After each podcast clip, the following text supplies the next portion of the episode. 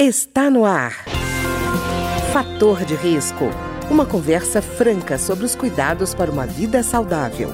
A apresentação Humberto Martins. Olá, no programa de hoje nós vamos conversar sobre o Mindful, mas o Mindful Eating, não mindfulness, que a gente tem ouvido falar bastante sobre isso, né? E os nossos convidados, as nossas convidadas de hoje, são a nutricionista Daniele Fontes e a executiva-chefe da Flormel, a também nutricionista Alexandra Casoni. As duas, muito obrigado pela participação e eu queria perguntar inicialmente para a Daniele. Daniele, quando a gente fala em mindful eating, mindfulness, existe alguma relação entre as duas? Olá, primeiramente obrigada pelo convite, é um prazer estar conversando com vocês. Então, o mindfulness, ele hum, tem um conceito, né, muito parecido com o mindful eating. O mindfulness significa a gente prestar atenção, né, de uma forma sem julgamento, né, colocou o John Kabat-Zinn, que foi um dos grandes é, autores aí do termo mindfulness. E depois de um tempo, uma outra pesquisadora, né, chamada Jean Christeller, criou esse termo, o Mindful Eating. E na verdade o termo ele começou através de um programa. Então ela era uma psicóloga, né, é uma psicóloga, e ela faz é, um programa de várias sessões de mindfulness utilizando os alimentos. E aí então significa a gente pode ter uma atenção plena ao se alimentar e com isso a gente faz com que a alimentação ela seja mais consciente. Certo. Então, e, e aí, uhum. bom, enfim, né, disso a gente tem uma série de artigos com diversos resultados, né, benefícios uhum. muito importantes indivíduos que têm sobrepeso ou compulsão alimentar. Uhum. E Alexandra, você acha que é possível hoje a gente falar em comer com atenção, com essas pessoas correndo de um lado para o outro, não fazendo às vezes nem comida em casa, comprando é. muita coisa pronta de qualquer jeito, assim, às vezes não escolhe nem a qualidade do produto? Na verdade, eu acho que possível tudo seja, mas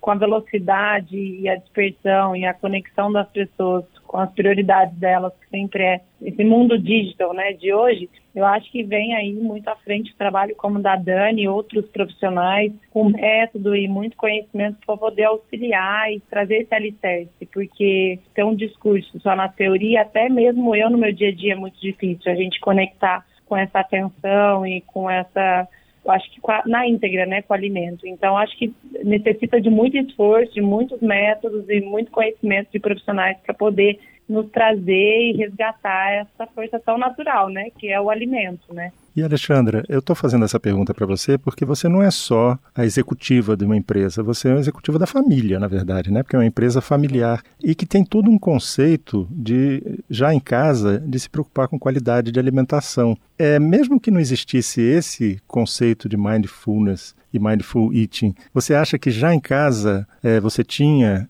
essas orientações, eu digo isso porque mostra que é possível ainda acontecer, não é? Sim, sim, eu acho que primeiro que eu venho culturalmente a gente tem uma, uma conexão com o alimento de, de, nutrir mesmo, a densidade nutritiva e sentir o sabor, tanto que a Flormel foi essa extensão de desenvolver e desde o momento do cunho da pesquisa, meio da ciência mesmo do alimento, mas trazer o sabor aliado com a funcionalidade, com a saúde, mas sempre o sabor, o prazer, que é o todos os sentidos, né, da passabilidade, sensoriais. Eu acho que é minha família sempre trouxe esse esse olhar mais crítico e ó, agora é hora de comer, vamos ver o que a gente está consumindo e aquele alimento que você não conhece, então permite a conhecê-lo. Então é essa interação e, e esse respeito também, né? Nós não somos máquinas que a gente só ingere a gente vai absorver aquilo para se manter ligado. Na verdade, a gente também tem a conexão que a neurociência fala muito, né? Que é, que é a parte comportamental. Então, eu acho que eu fui privilegiada quanto a isso e foi a, essa frente que meus pais sempre tiveram do respirar, do, da, de sentir. E eu acho que a possibilidade é para todos, é só você se permitir. E Daniele, eu, eu, fiquei preocupado com uma coisa. Ah. Normalmente, quando a gente fala em comer em quantidade, a gente está desrespeitando um mecanismo que você tem natural, que é o um mecanismo de saciedade, né? Isso. É, na verdade, o mecanismo de saciedade ele é muito individual.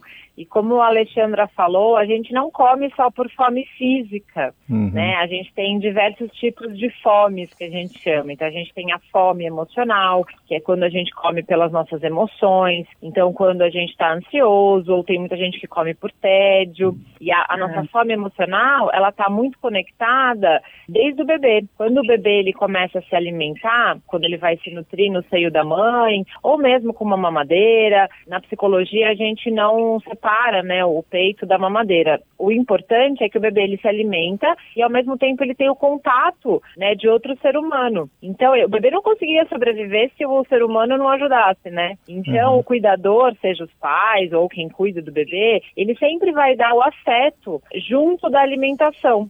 Então ele vai segurar no colo, pegar, fazer carinho. E aí o que acontece? Para sempre a gente conecta o nosso sistema límbico, que é o nosso sistema das emoções, é, a gente conecta isso ao alimento. Então é muito difícil a gente separar o comer das nossas emoções. Né? Por é, isso que a gente isso. come também a emoção, a gente come afeto, a gente come carinho. Então a alimentação a gente tem a fome que a gente chama física, né? Então eu tô com fome de comer comida. E aí você vai lá, come comida e tá tudo bem. Sacia, né, a fome do estômago e tá tudo resolvido. E tem aquela fominha que não passa, sabe? Quando a gente tem uhum. vontade de comer alguma coisa, mas não sabe bem o que que é, e aí de repente alguma emoção pode estar atrelada nisso. Então, o trabalho que a gente faz do Mindful Eating, na verdade, é ajudar o nosso paciente, o nosso cliente, a identificar em que momento ele está com fome física e em que momento ele está com essa fome emocional. Para aí a gente tentar entender nessa fome emocional o que, que mais a gente pode trazer para ele que não seja só o alimento para nutrir essas emoções. Certo, não, e a emoção é uma coisa interessante porque dá para fazer até um paralelo com o cigarro, né? Por exemplo, quem está uhum. querendo deixar de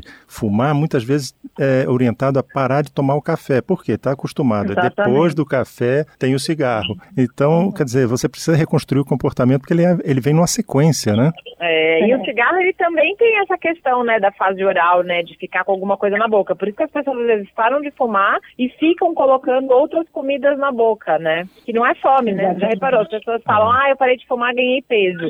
Não é que aumentou a fome dela, fome física. Uhum. É que ela tem essa necessidade de ficar com alguma coisa na boca, né? Quer dizer, ela transportou pode... esse comportamento é. da, do cigarro para comida, né? Isso, perfeito, perfeito. E aí a gente pode tentar trabalhar o que mais a gente pode fazer. Então, por exemplo, a fala, né, o conversar, o, sei lá, falar, cantar, tudo também é com a boca. Então, isso pode talvez ajudar é. esse, esse paciente. Não, e existem, existem passos para que isso possa acontecer?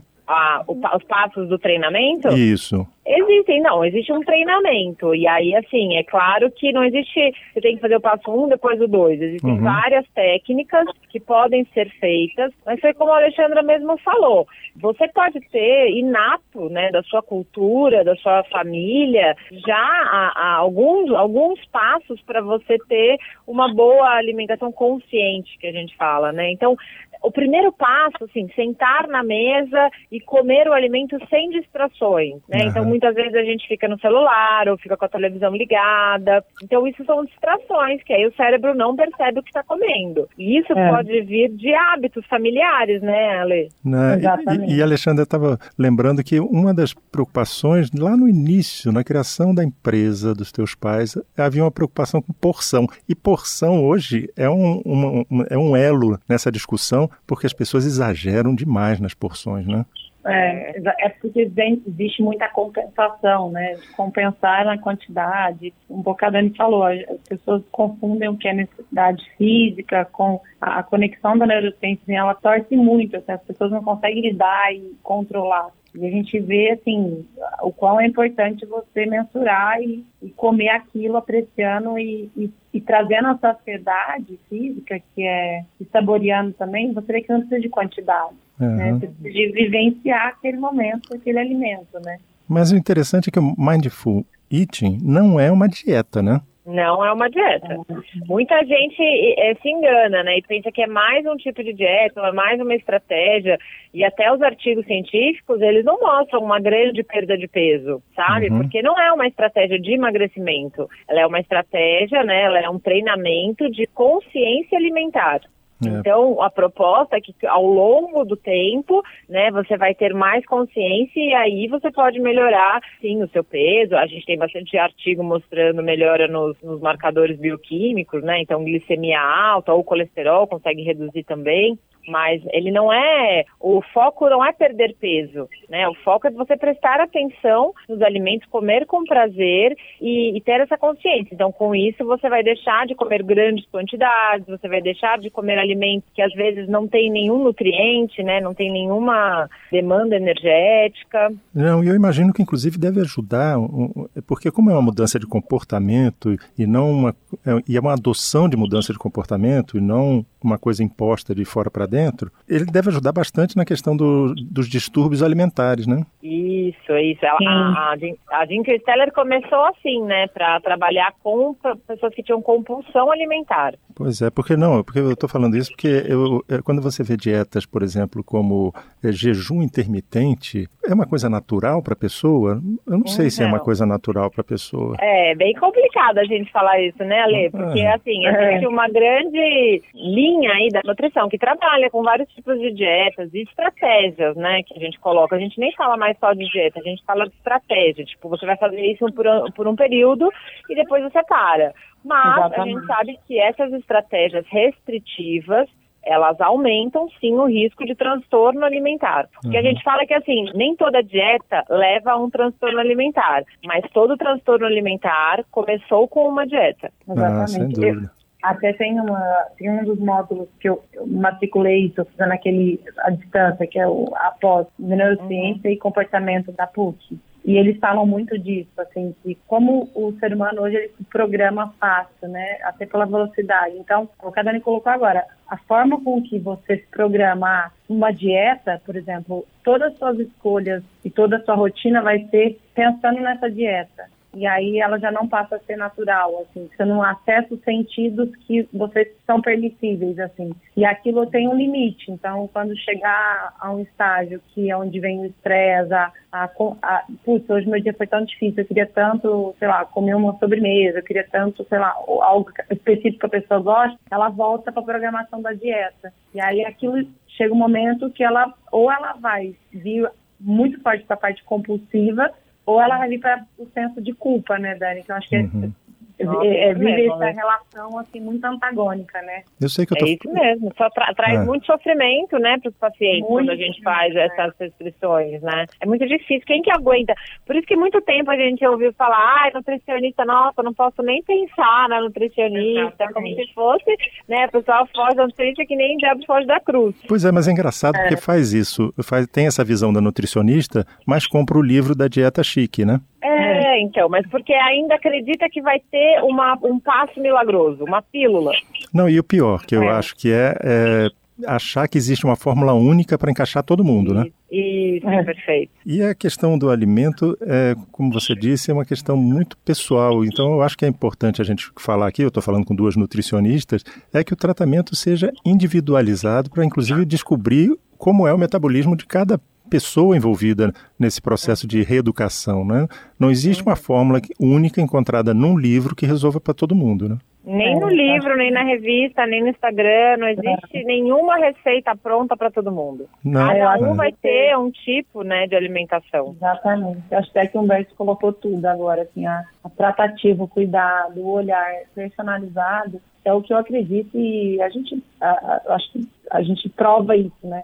É o único meio que o, o robô, a, os algoritmos, a, toda essa, essa, era digital não vai roubar é a, é a, percepção, assim, né, do ser humano com o ser humano. É verdade. E se você não tiver esse olhar que é entender que cada um tem uma história, tem uma biografia, tem, tem nunca a gente vai ter o sucesso, assim, né, que é a cura mesmo, né, não a tratar a doença, né. Tá ótimo. Maravilhoso. É, eu queria agradecer, então, a nutricionista Daniele Fontes, que conversou Obrigada. com a gente, e a chefe executiva, Chief Executive Officer, né? Nossa, da Flormel, é, ó, Alexandra Casoni, que conversaram hoje conosco sobre o Mindful Eating. Eu queria agradecer muito as duas pelo tempo de vocês, que eu sei que vocês pararam atividades complicadas aí para dar esse é. tempinho para a gente, então muito obrigado. Imagina, obrigada, foi um prazer.